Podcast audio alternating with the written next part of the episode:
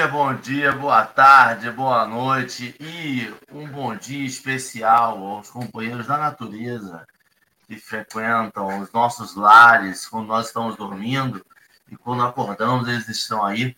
Um bom dia, Marcelo, Paulo e cada um, cada um do chat que está aqui nesse momento. Dalva, 5 e 11 da manhã, Vera Generoso, 5 e 12 estão ali combinando. Você vê que estão ali chegando juntinhas. Rejane Maria, Maria das Graças, Sônia Vale, Patrícia Couto, Sônia Centeno, todo mundo chegou aqui antes de. Não, essa é a turma das seis. Tem a turma das cinco, tem a turma das seis, tem a turma das seis e meia. Um bom dia a cada um que chegou, que desejou um bom dia. Que a gente possa ser merecedor dessa confiança que diariamente a pessoa vem assistir a gente. Muito obrigado pela companhia sempre. Eu vou fazer a audiodescrição rápida para que a gente possa dar início ao nosso Café com Evangelho. Nós estamos na tela retangular do YouTube. Café com Evangelho, escrito em preto com uma transparência marrom. No canto superior esquerdo, no canto inferior direito, nós temos um desenho um homem simbolizando Jesus, né? Um homem moreno, de cabelos castanhos escuros, na altura do ombro, barba, camiseta branca, escrita Eu amo você em inglês. Ele aparece da cintura para cima, inclinado na tela, olhando, acenando e sorrindo para a tela. Nós estamos divididos em três retângulos, dois em cima e um centralizado abaixo. No canto superior esquerdo sou eu, Henrique, um homem moreno, de cabelos castanhos escuros, presos, uma barba preta, uma camiseta amarela, uma cadeira gamer preta, um fundo de tela é uma bancada branca com uma porta azul, uma parede cinza. Do meu lado direito, nós temos Marcelo Turra, um homem branco, de cabelos pretos repartidos por lado, um óculos redondo de armação escura. É, ele está de fone de ouvido também. A camisa dele, eu quero dizer goiaba, mas eu posso dizer é goiaba, se essa cor existe. É, o fundo de tela dele é uma parede branca, ele está de barba grisalha, e o fundo de tela dele é uma parede branca com quadros e um coqueiro atrás. E centralizado abaixo nós temos Paulo Sampaio. Paulo, um homem branco, de camiseta preta, barba grisalha branca, ele está de óculos redondo azul escuro, camiseta também escuro, ele é calvo, a parede de fundo de tela dele é uma estante com livros. Bom dia, Marcelo Turra. Henrique, eu ouço essa audiodescrição. Hoje, sabe o que, que eu me recordei, o, o Paulo? Daquela carta atribuída a Publio Lentulus, achado lá na Itália, nos, nos, registros do Duque de Cesardini, que faz um, uma descrição de Jesus. Um homem, cabelos cor de terra, partido ao meio, a moda dos nazarenos. Henrique, você parecia Públio Lentulus descrevendo Jesus. Fiquei procurando ele aqui no, no grupo e não achei mas é uma alegria começar os dias com os meus amigos. E mais ainda, mais do que essa confiança estar conosco, é, é esse interesse em participar e construir junto esse programa. Esse programa é um, um programa de construção coletiva que a gente quer ouvir as pessoas, a gente precisa ouvir as pessoas para construir os raciocínios, para construir para construir as reflexões e para enriquecer o olhar que o Evangelho nos dá. O Evangelho é uma, é, um, é uma mensagem como se fosse um prisma, decodifica uma luz em vários focos e você precisa olhar por vários ângulos. Isso é a grande habilidade de Jesus, a habilidade que o Cristo tinha em não ter um foco, um olhar. Ele olhava as pessoas pelas suas particularidades, Jesus, ele tinha um processo empático com as pessoas. Ele cuidava de cada um da maneira que ele compreenderia ser cuidado. Ele era cuidadoso, ele era zeloso, ele era acolhedor. O Cristo é a representatividade do acolhimento. Ele acolhia aqueles que ninguém acolhia. Então, o café com o Evangelho se busca a ser um trabalho em nome de Jesus, deseja e precisa para que seja de verdade acolher as pessoas e fazer das pessoas este grupo. Paulo, que já começou a sua manhã, primeiro programa escrito que ele participa na vida dele, que um gambá, o quarto convidado, ele está meio das pernas de Henrique, Henrique está nervoso, porque os gatos querem jantar o gambá. Henrique está até pensando se não é melhor do que gastar um sachê, né, Henrique, com esses gatos. Paulo, bom dia. Não, não faz isso não. Salva o gambá, pelo amor de Deus. Bom dia, querido. Bom dia, Marcelo. Bom dia, Henrique. Bom dia a todos, amigos e amigas que acompanham conosco. Quero dizer aqui da minha alegria de participar a primeira vez com vocês aqui no Café com o Evangelho.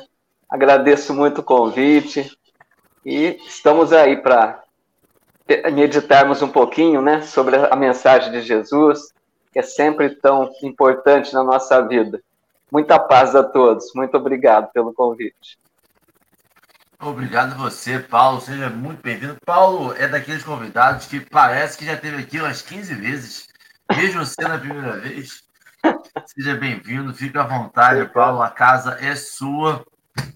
Hoje, é, sequenciando o nosso estudo de João, comentários de Emmanuel, nós vamos ler o, o texto Filhos e Servos, que está lá no Caminho, Verdade e Vida, capítulo 125 que faz referência a João, capítulo 8, versículo 35. Ora, o servo não fica para sempre na casa, o filho fica para sempre. O link do texto já está no chat, já está lá o da Bíblia do Caminho. Quem não consegue acessar o chat, quem não consegue visualizar, só jogar no Google Filhos e Servos, Caminho, Verdade e Vida, vai ser direcionado.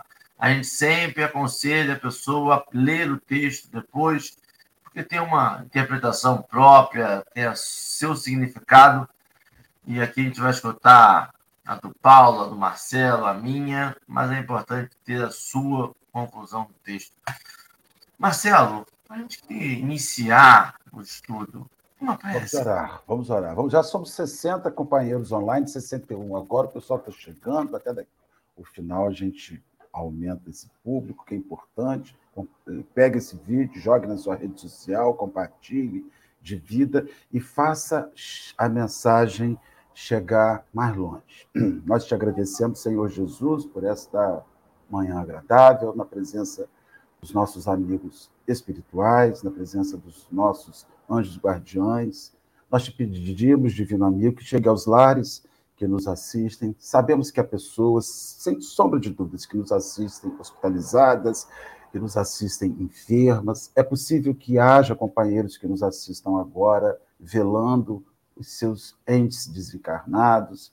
É possível que haja pessoas desesperadas, desempregadas, sem saber o que vão se alimentar hoje nas suas lutas. Sim, Senhor, é possível. É possível que haja pessoas felizes aqui, realizadas aqui. O mundo é plural, Senhor, e nesta hora que nós chegamos nesta pluralidade de companheiros, nós queremos te pedir que o Evangelho chegue para cada um conforme sua necessidade seu merecimento.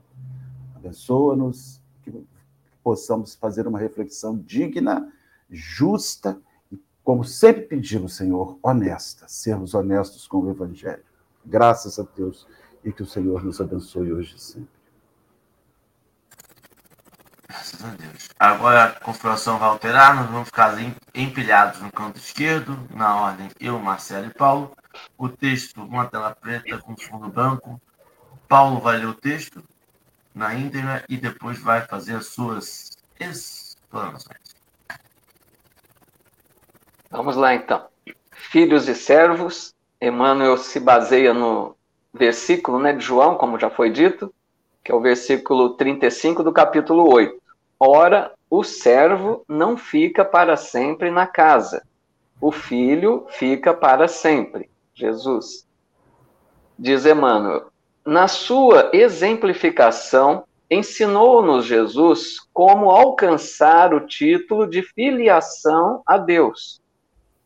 O trabalho ativo e incessante, o desprendimento dos interesses inferiores do mundo, a perfeita submissão aos desígnios divinos constituíram traços fundamentais de suas lições na Terra.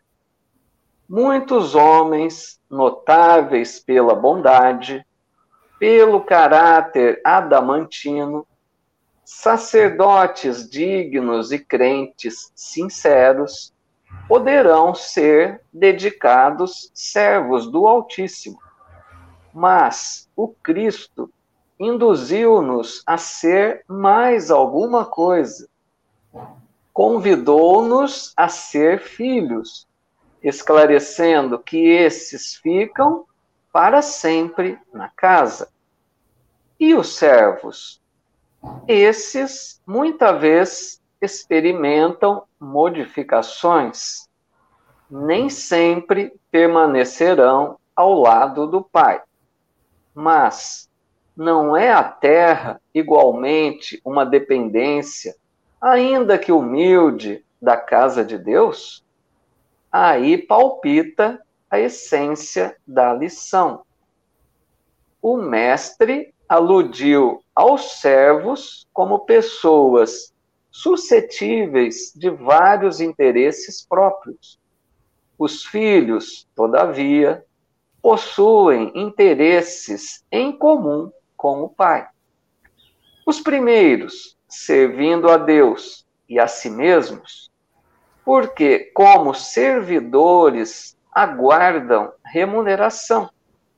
Podem sofrer ansiedades, aflições, delírios e dores ásperas. Os filhos, porém, estão sempre na casa, isto é, permanecerão em paz superiores às circunstâncias mais duras, porquanto reconhecem, acima de tudo, que pertencem a Deus. Emmanuel.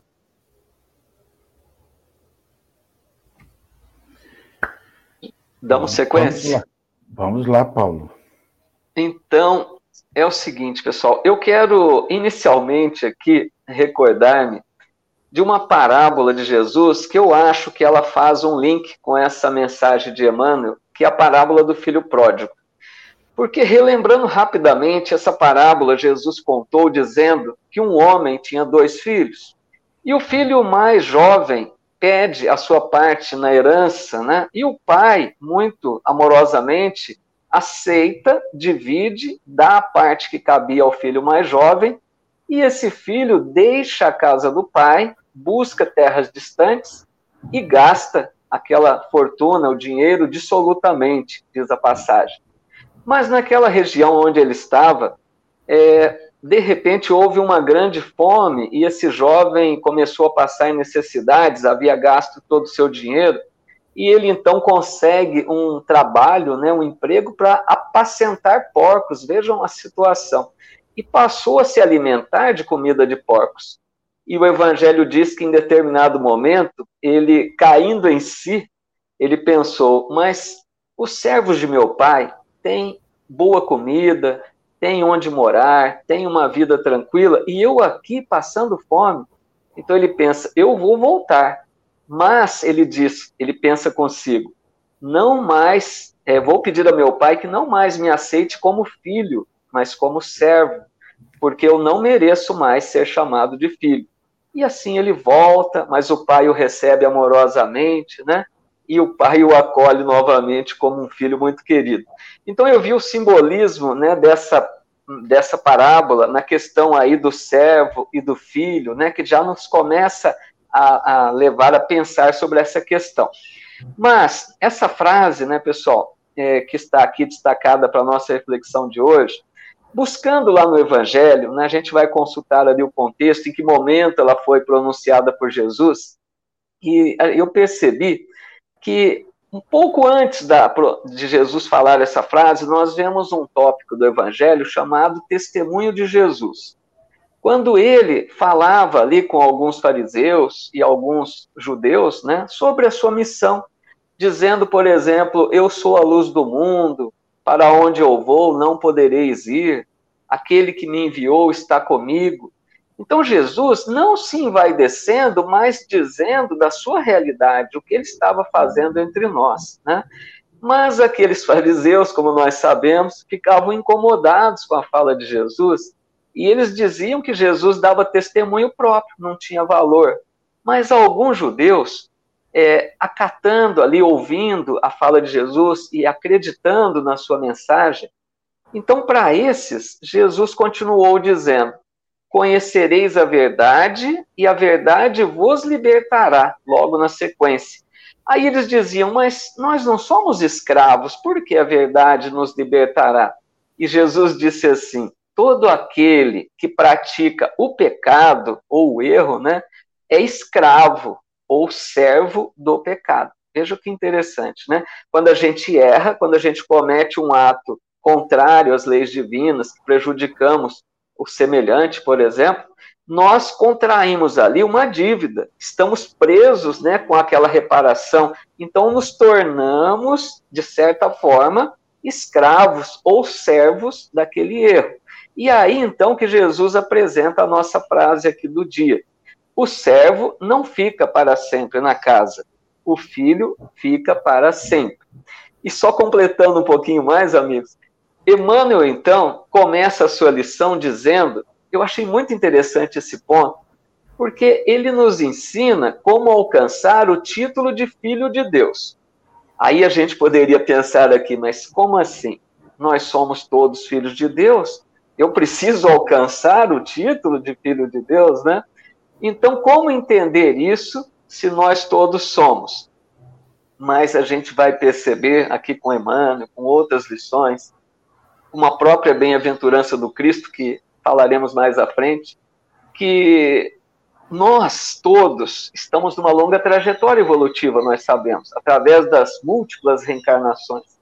Mas nós, quando alcançamos uma condição de maior elevação espiritual, né, quando nós já conseguimos é, agir de acordo com a vontade de Deus, ou seja, nossas atitudes estão pautadas ali pela, pelo Evangelho, pelas lições do Cristo, a gente vai é, formando né, uma comunhão com Deus. Nós vamos fazendo a vontade do Pai e nessa hora nós vamos receber como um título honroso, filhos de Deus.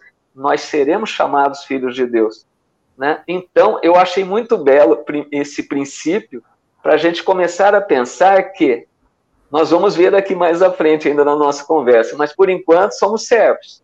E a gente vai aí tentar buscar né, esse título honroso de filhos de Deus. Querem comentar alguma coisa ou querem que eu siga mais um pouquinho? Eu, eu ouvindo você, ô, Paulo, nessa sua abordagem limpa, né, Henrique? Você fala clarito até espírito evoluído, que a gente atropela tudo, é o atraso espiritual que é grande.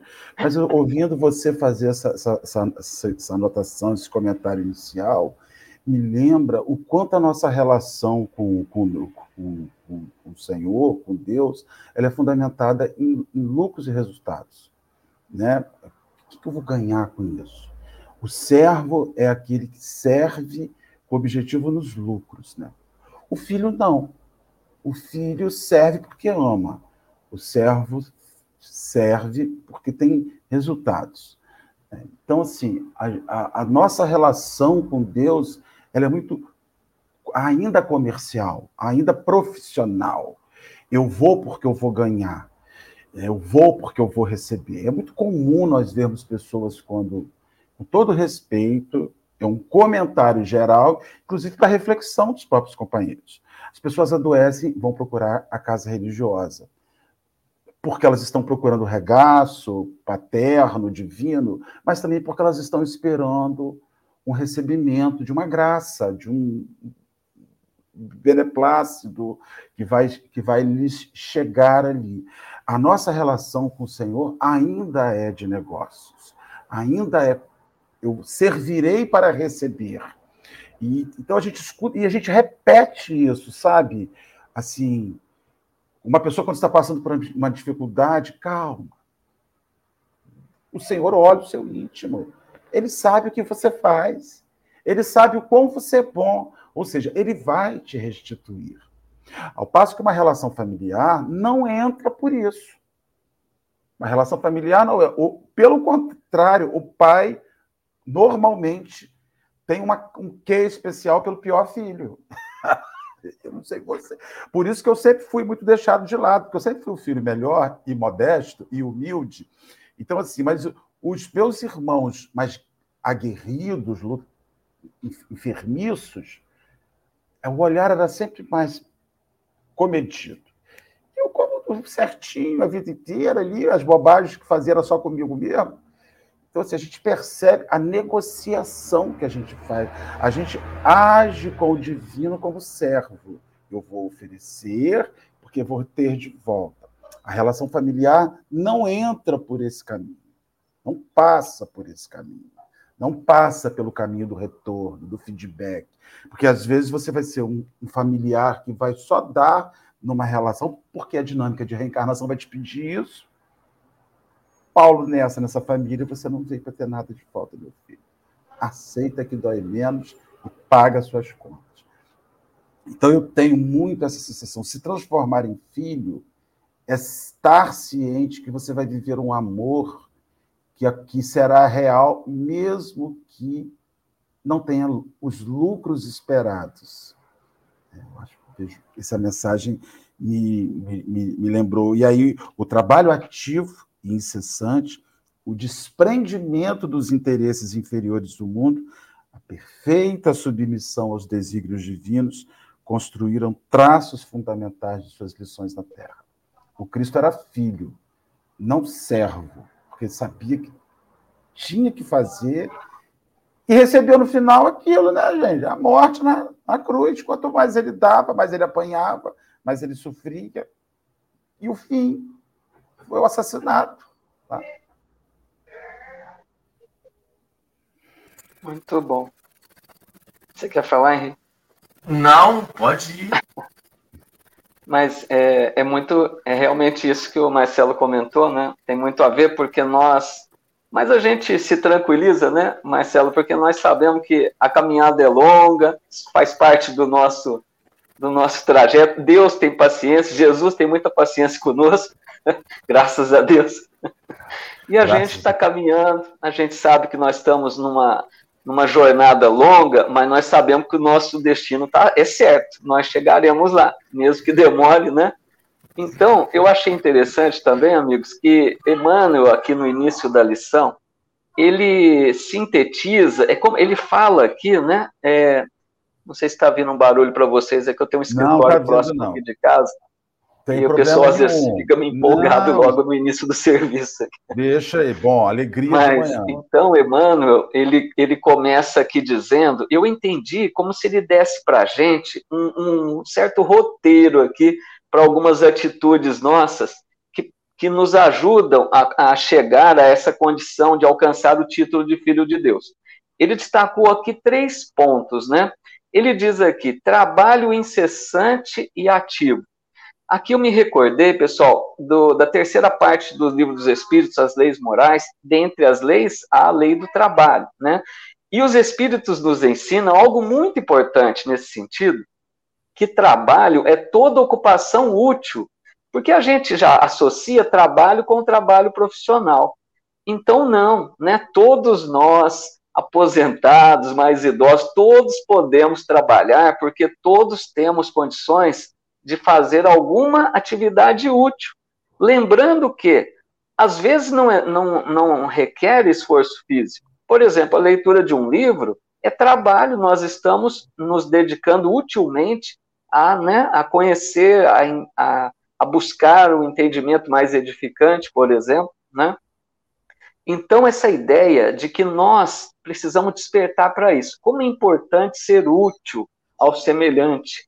Pequenos favores, ouvir alguém, é, levar uma mensagem de consolo, orar por aqueles que sofrem, né? Então são várias formas de nós buscarmos sempre sermos úteis.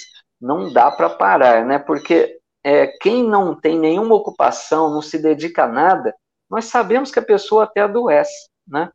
Segundo ponto aqui que ele coloca, desprendimento dos interesses inferiores. Vejam quanto é importante. Nós sabemos, né, na condição evolutiva que estamos, quanto que a matéria ainda exerce influência sobre nós, espíritos.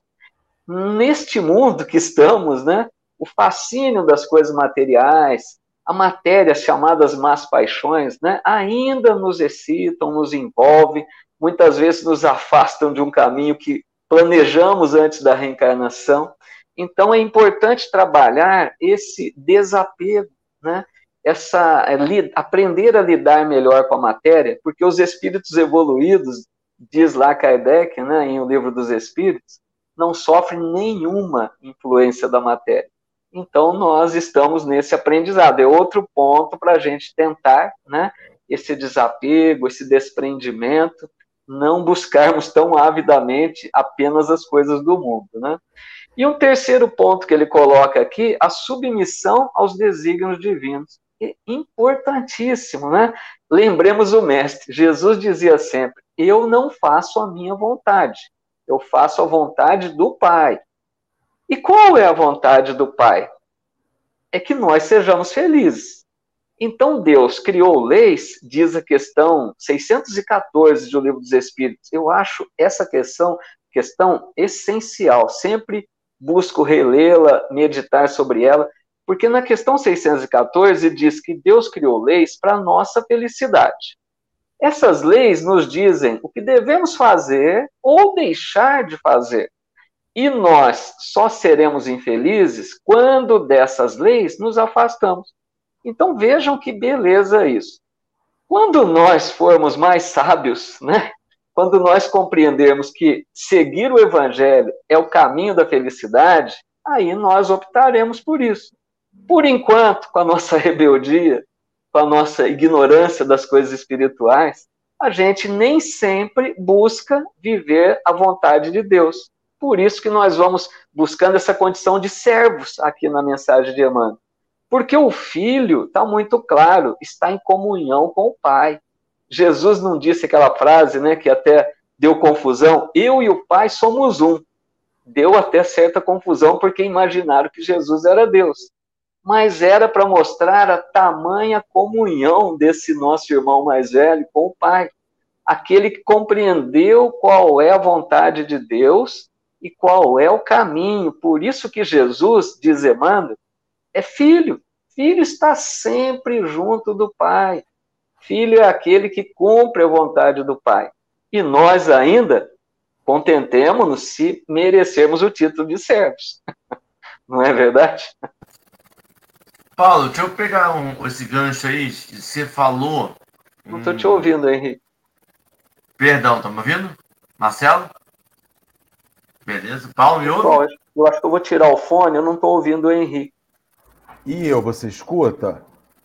Vocês me permitem tirar o fone aqui? Pode, fica à vontade. Nós, estamos, nós escutamos você perfeitamente. Ah, agora melhorou. Acho que estava com mal encaixe aqui. Desculpa, pessoal. Ah, agora melhorou? Tudo bem, sempre. Tá ouvindo?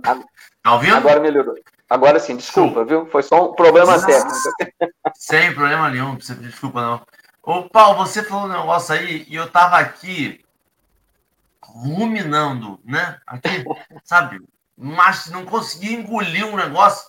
Tava preso na minha, na minha, na minha mente aqui, desde que você falou, Marcelo falou, e eu, eu não conseguia falar, porque assim, tava aqui dentro, eu falei, gente, bicho, eu vou ser, assim, a loucura para mim é o que a gente pretende com essa relação. É, quando para mim ele coloca servo e filho, é, o servo, eu já entro numa relação sabendo o que eu quero e o que eu vou receber em troca. Eu vou trabalhar, vou pegar meu emprego, vou lá vender minha mão de obra, vou trabalhar para o bem e vou receber X. Beleza. Você talvez receba aquele X. Mas e o filho? O filho é aquela pessoa que, se for um bom dia no trabalho, vai comer e vai ter sobremesa. Mas também é aquela pessoa que, se não for tão boa, vai fazer um arroz e ovo e dividir por dois e beleza, dias melhores virão. Essa incerteza do que eu vou receber é, faz com que a gente muitas vezes conscientemente opte por ser servo, porque a gente está preso em interesses inferiores do mundo. Eu quero que fulano fique saudável. Eu preciso da saúde do meu ente querido. Eu preciso que essa angústia saia do meu coração. Eu preciso disso, de aquilo. Estou determinando qual é o valor, qual é o preço em que eu estou entrando numa relação com Deus. E aí, muitas vezes, quando isso é atendido, eu vou lá e falo, dá baixa na minha carteira que eu quero ir embora. Porque meu atendimento já está bom, eu já estou feliz, eu já fui atendido e compreendido no meu, no meu contrato de trabalho. E eu aprendi isso de uma forma bem estranha, porque eu falo que eu tive várias encarnações dentro da mesma encarnação, né? Teve uma época que eu trabalhei com política e a gente sempre tinha uma regra. Trabalhador da política que tinha salário, que estava ali recebendo, o contrato de trabalho era temporário. Ele tinha uma função, ele estava recebendo um salário, acabou a campanha, não precisa de salário, vida que segue. Não estou devendo nada para ele. Eu não, eu não devo um favor para ele, eu fiz um contrato de trabalho. Mas aquele trabalhador, aquela pessoa, colaborador que ficava na campanha, que abraçava a campanha, que ficava sem receber nada às vezes, de madrugada. No fim do túnel tinha uma portaria. No fim do túnel tinha uma portaria. No fim do túnel tinha aquele. Eu lembro do que você fez, eu estou aqui por causa de você. Porque é um trabalho que eu não tenho. Ele não está esperando algo determinado. Porque se a pessoa não ganha, ele fez o trabalho dele e ele não tem quem cobrar. Se a pessoa ganha, ele acha que ele espera uma. uma um, um, um obrigado, né? Um, poxa, fiz por você. E eu acho que, assim, lógico que não é da política, mas, assim, quando a gente entra numa relação determinado a receber o salário, seja ele em providência divina, seja ele em bônus hora, porque nós fazemos isso não só com Deus, não. Nós fazemos isso na nossa casa espírita, nós recebemos bônus horas. Nós recebemos gratidão, nós recebemos convites para fazer parte de coordenação, convite para fazer ser o responsável da área. A gente e a gente vai fazendo isso empreendimento a interesses Espírita é bom de esfregar currículo na cara. Uma oh, raça de Agora, tem uma modalidade que eu não quero dizer. Você chegou nesse centro ontem, eu tenho 30 anos nesta casa. E o currículo Vitae Espírita? E o currículo aí Vitae? Eles aí ele esfrega o currículo na cara. É... Mas agora a gente está fazendo currículos externos. A gente é. chega na eu casa acho, com currículos. Eu acho que tem eu trabalhei Lattes, 30 anos. Lattes na internet. Já vai dar pesquisar lá. Quem é o Paulo? E aí a gente precisa saber o que, que eu pretendo com isso. Qual é o meu fundamento? O meu fundamento, quando ele fala para mim do filho, e, e eu digo isso filho de comerciante. Tinha dia que era rei do camarote. E tinha dia que, meu amigo, hoje nós vamos, vamos que vamos. E, e vamos que vamos mesmo. E, e tá tudo bem. Porque uma relação, a gente tem que entender que muitas das vezes a gente pode ser abusivo. Não só de, de baixo para de cima para baixo, a gente pode ser de baixo para cima. A gente pode querer ser abusivo de diretamente com Deus. Eu fui fiel a você, você precisa curar não sei o quê. Eu fui fiel a você, você. Eu estou cobrando meu salário. Eu estou dizendo, chegou o dia 5 do mês e meu minha banco está parado. Eu preciso receber isso. Mas essa relação não é uma relação divina. Não é para isso que a gente está aqui. Não é. E eu acho legal, porque no momento algum ele fala assim: e os servos serão escorraçados, porque não são bem-vindos na casa. Não, os servos têm a sua relação. E aí eu vou ter a relação de servo, mas eu quero a relação de filho. Só que eu não posso ter a relação de filho me comportando como servo. Não entra carteirado do eu sou servo, mas o meu nome está na empresa. Então eu quero receber um dia 5. Aquele processo nepótico, aquele nepotismo espiritual. Ó, eu sou, eu sou filho de Deus, me coloca na primeira fila. Mas você sabe, Henrique, você está falando isso, a gente faz isso até na instituição espírita, né? Quando a, a gente cria esses favorecimentos e cria essas relações enfermiças de, de, de servidão é, a, ser, e, e, usa a humildade na servidão para, no final, exacerbar o orgulho. Quantas pessoas são humildes, são solícitas, e, na verdade, elas estão preparando uma armadilha. Tem servos que tem falsos servos que preparam armadilhas. Né?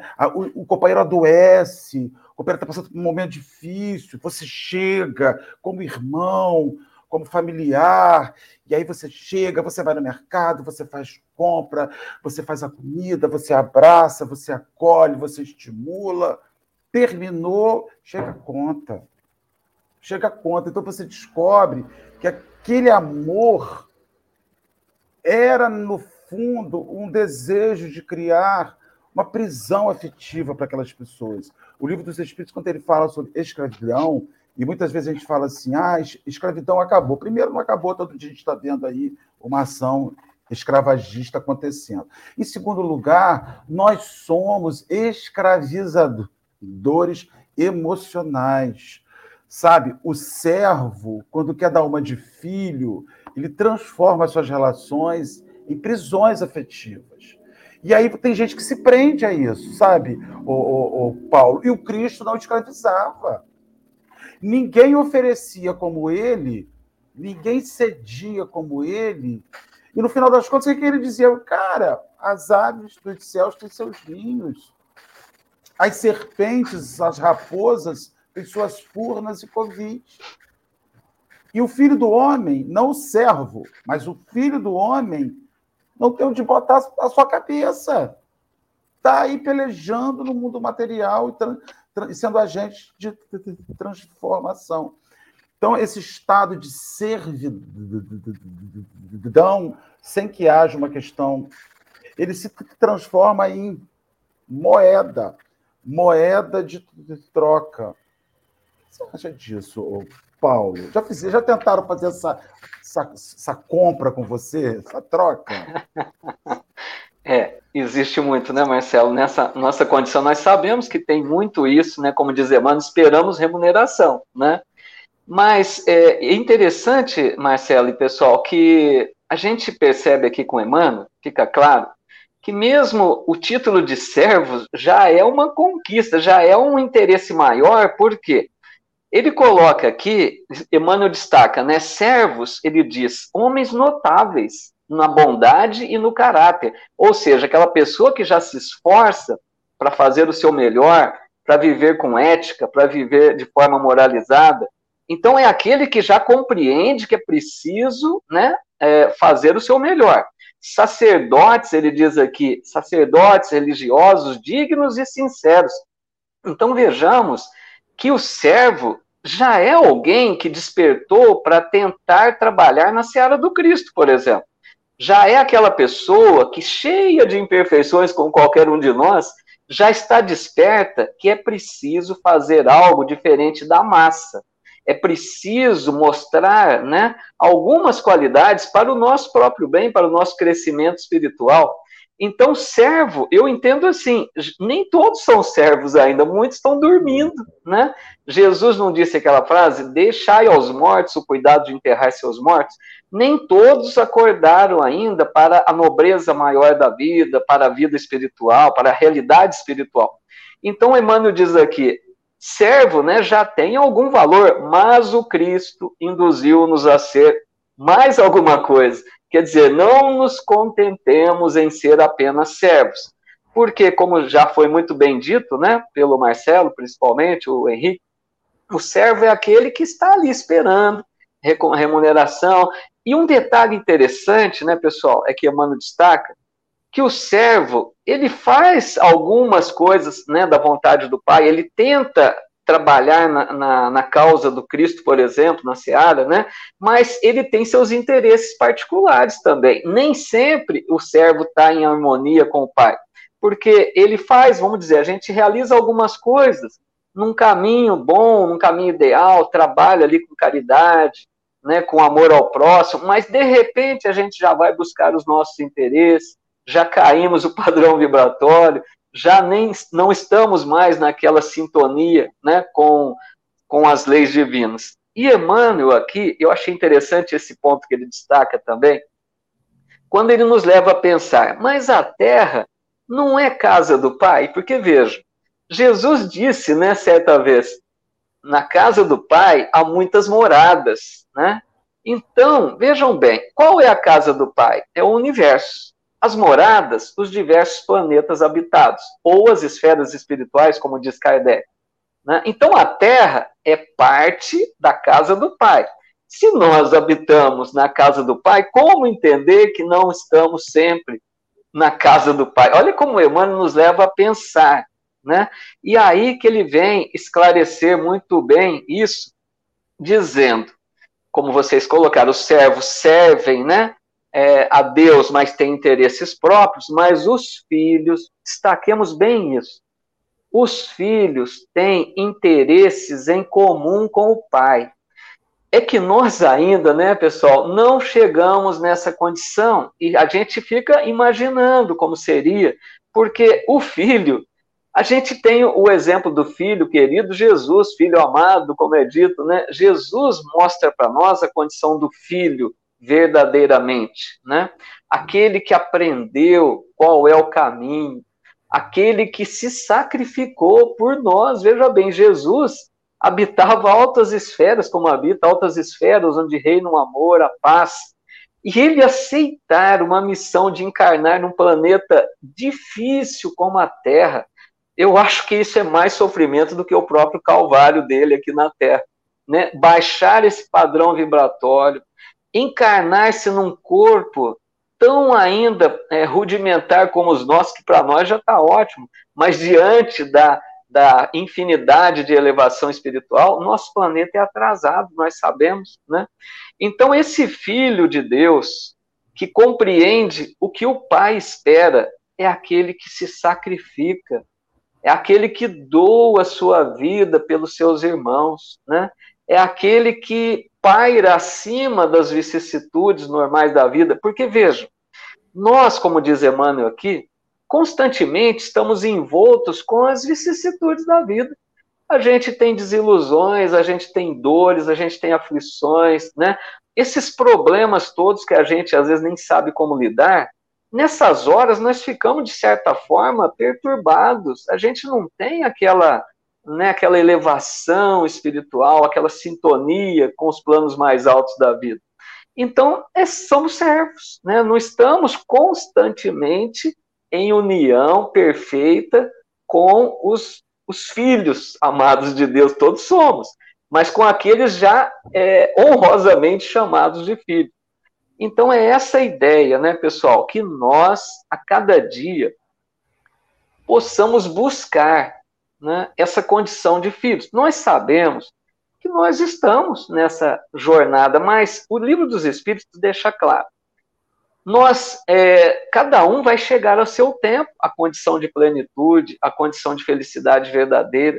Depende de cada um de nós é, encurtar esse caminho ou evitar os atalhos. Porque nós, vejam bem, quando nós estamos aqui, quanto mais né, agimos é, em dissonância né, com a lei divina, quanto mais nos afastamos das leis de amor, nós criamos as chamadas expiações e voltamos para reparar e voltamos para reconstruir.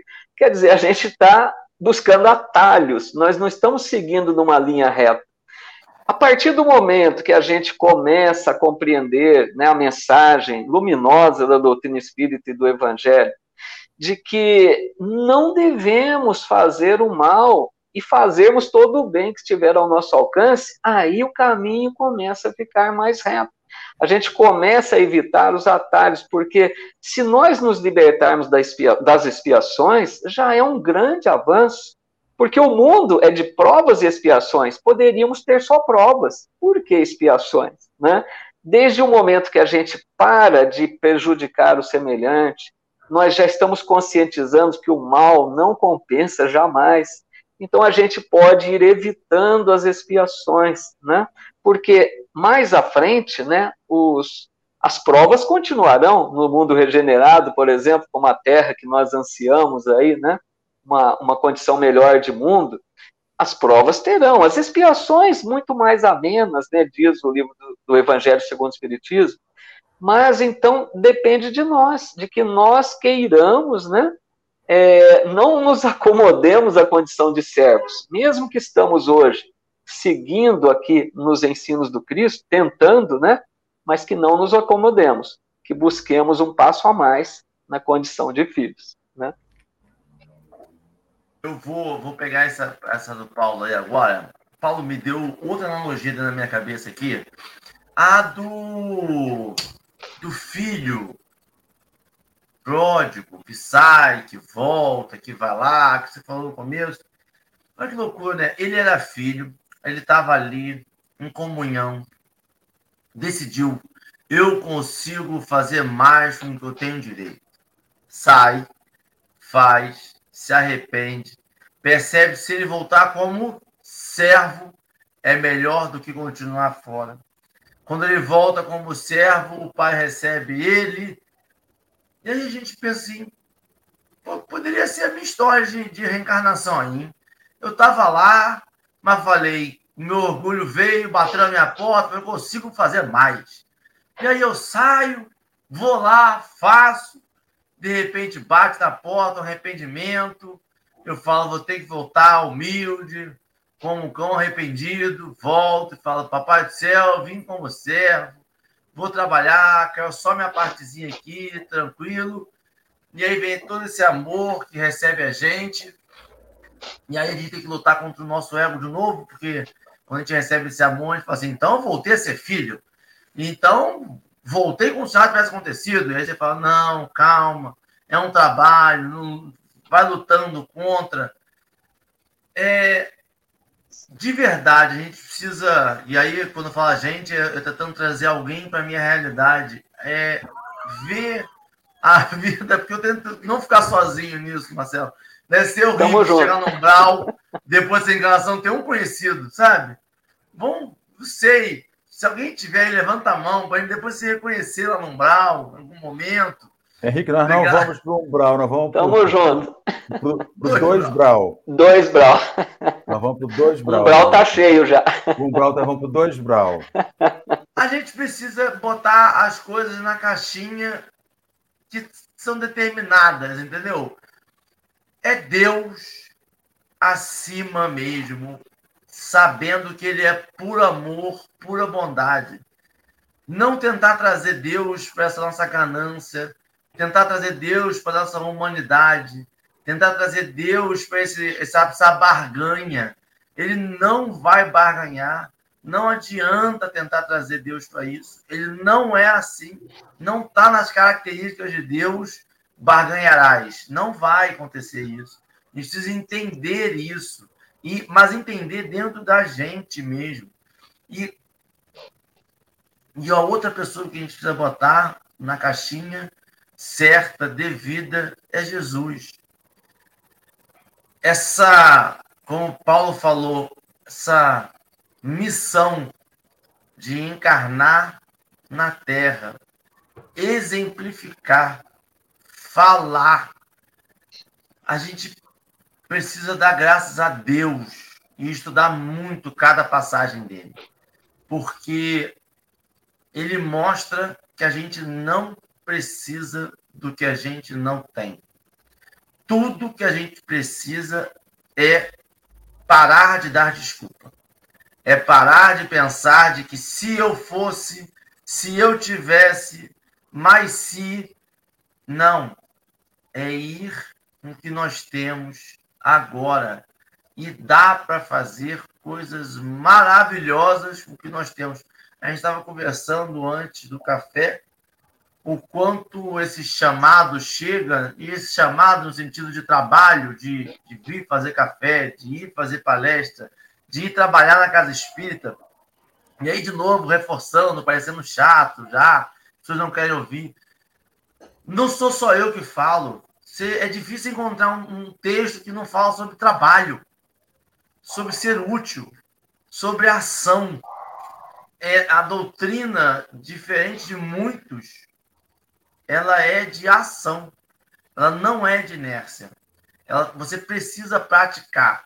Eu estava falando com Dora e, e, e, falei até no café aqui o quanto atendimento fraterno talvez seja uma coisa modificadora na vida das pessoas. Quem não faz atendimento fraterno, talvez você saia fazer um curso para fazer ser atendente fraterno e fazer duas vezes para perceber o quanto a gente precisa um do outro, o quanto escutar é importantíssimo. Quando você vai ser atendente fraterno, você não vai ali para ser o oráculo da pessoa, você vai ser para ser um ombro amigo. E, e a gente vê a, a, mudança que faz, a, a, energia que a pessoa sai de lá. É, é para isso que. E a gente, de novo, botar na caixinha. A gente não precisa de qual mistério da vida, qual o significado, por que nós estamos, qual é essa coisa transcendental de por que a gente está aqui, a gente já tem a resposta. Se a gente não tem a resposta, Jesus veio exemplificou a resposta. Se não está, ele desenhou, ele mandou escrever, escreveram. Ele, a gente precisa só começar a praticar. É isso que a gente já tem. Não é, dif... é, é difícil porque a gente dificulta demais mas parece ser tão simples quando a gente vê Cristo. Parece ser tão, tão lógico. Acho que é essa coisa. É lógica. Quando Cristo vem, vivencia, ele fala, ele vai explicando, ele vai desenhando para a gente, aquilo vai se tornando uma, um caminho lógico. Que a gente fala assim, meu Deus, mas como que eu peguei o caminho da esquerda, da direita, de cima para baixo? Como que eu fui? Se eu já sabia que não tinha. Eu, eu, eu pensei em pular aquele muro. A gente pensa em pular muro, porque acho que está escondido um item secreto. Não tem item secreto nenhum. A vida é essa, desenhada, exemplificada. A gente precisa vivenciar ela. Não, Marcelinho. Vou fazer minhas considerações finais aqui, disso, pensando sobre o que você falou, sobre o que o Paulo abordou. Santo Agostinho escreveu um livro encarnado chamado Libero Arbítrio, um livro livre-arbítrio. Eu já falei sobre isso aqui, mas eu vou repetir, porque sempre tem um companheiro diferente. Então, ele fala sobre livre-arbítrio. A gente associa livre-arbítrio à liberdade. Mas ele escreve, num diálogo com um amigo chamado Evódio, né? ele escreve dizendo tem uma diferença entre livre-arbítrio e liberdade. Só é livre no livre-arbítrio quem faz a escolha certa. Quem escolhe errado é prisioneiro da sua escolha. Tem jeito. Então, assim, escolheu errado, a prisão está aberta, você vai entrar. Livre-arbítrio só, é, só propõe liberdade quando é certo. Se você usa livre-arbítrio errado, você imediatamente se torna prisioneiro. Então, essa questão de, de filho e servo está em refazer. Refazer. E o problema é que a gente insiste na escolha errada. A gente insiste no caminho errado. Você passa 30 anos dizendo que agora vai. Agora vai e agora vai. Mas você usa a mesma escolha para o agora vai, esperando resultado diferente que não vem. Então você tem que voltar e reconstruir, voltar e refazer. Esta relação de filho e servo, esta relação de, de lucros e amor, né, que a servidão te propõe lucros e, o, e, a, e, a, e a família te propõe amor, você tem que voltar a escolher de novo, voltar a escolher de novo, para até que você ache a libertação. Né? Então, é livre-arbítrio, que é o direito de escolher, que te dá a aparente noção de liberdade. Se você escolheu errado, já era. Você só vai sair daquela prisão quando você fizer o caminho de volta. Gente, e fazer caminho de volta, nossa Senhora. Dá uma preguiça, Paulo. Você ir lá, por isso que a, gente, a reencarnação é a obrigatoriedade do caminho de volta. Já que você não consegue. Aí você fala assim: você pode vencer sua encarnação numa vida? Pode. Mas você vai ter que voltar o tempo inteiro na sua encarnação. Vou voltar, volte aquele jogo. Volte cinco casas, volte cinco casas, volte.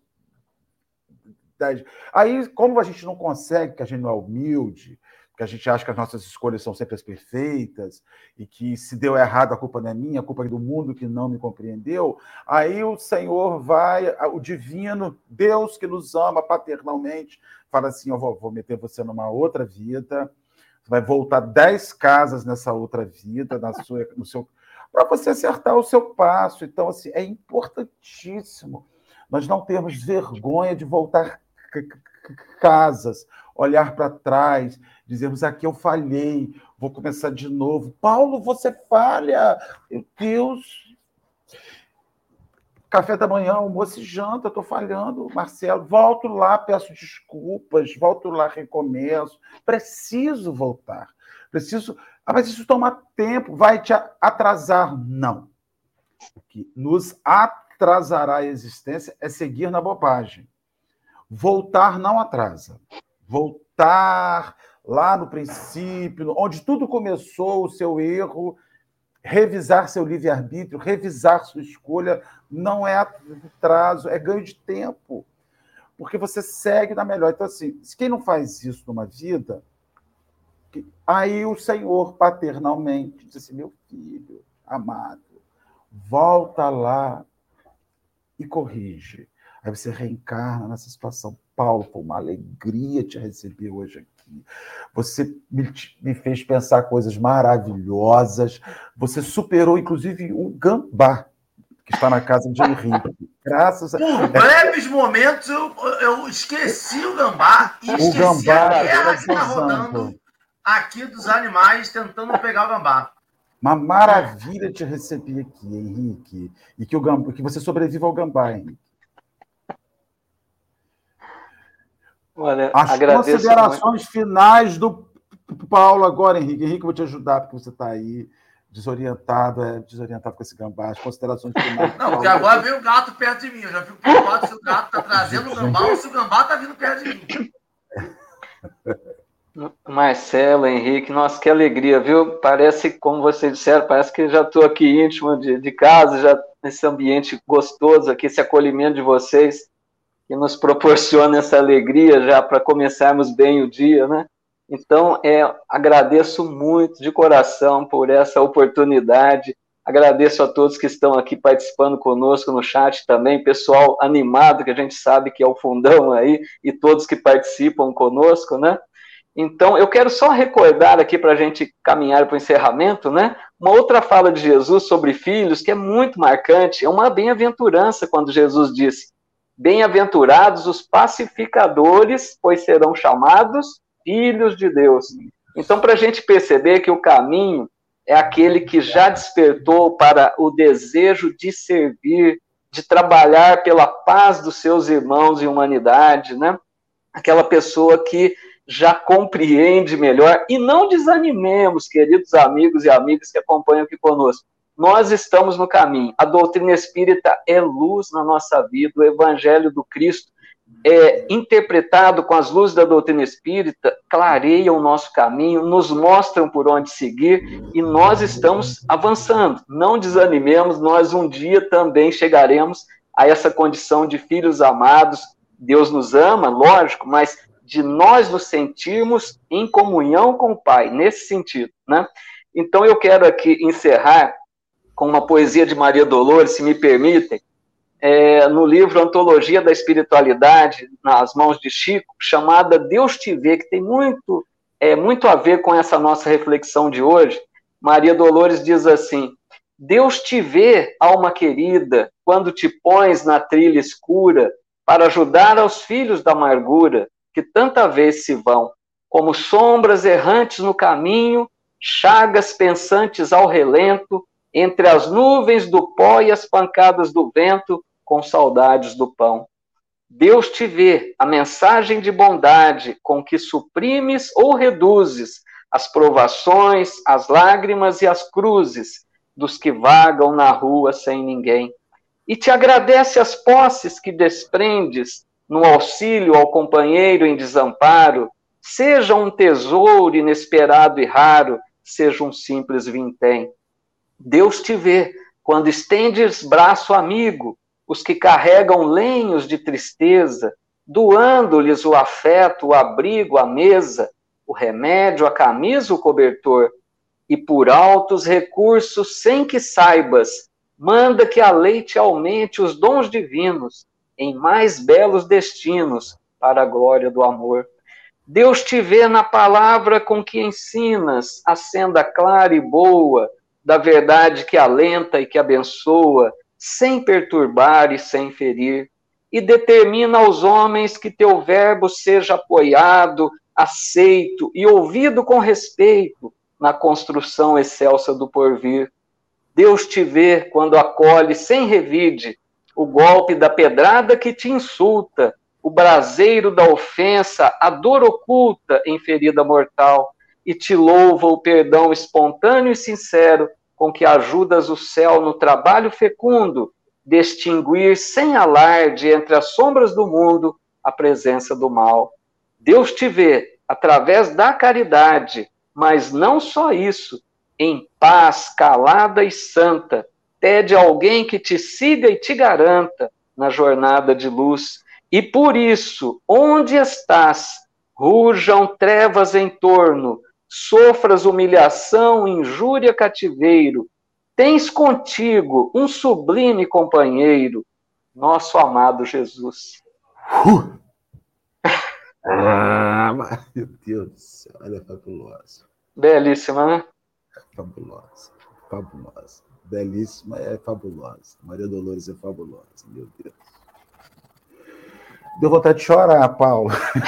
Ai, que bom, né? Quando a gente sente a emoção, dá mesmo. É, ela é. É muito bom.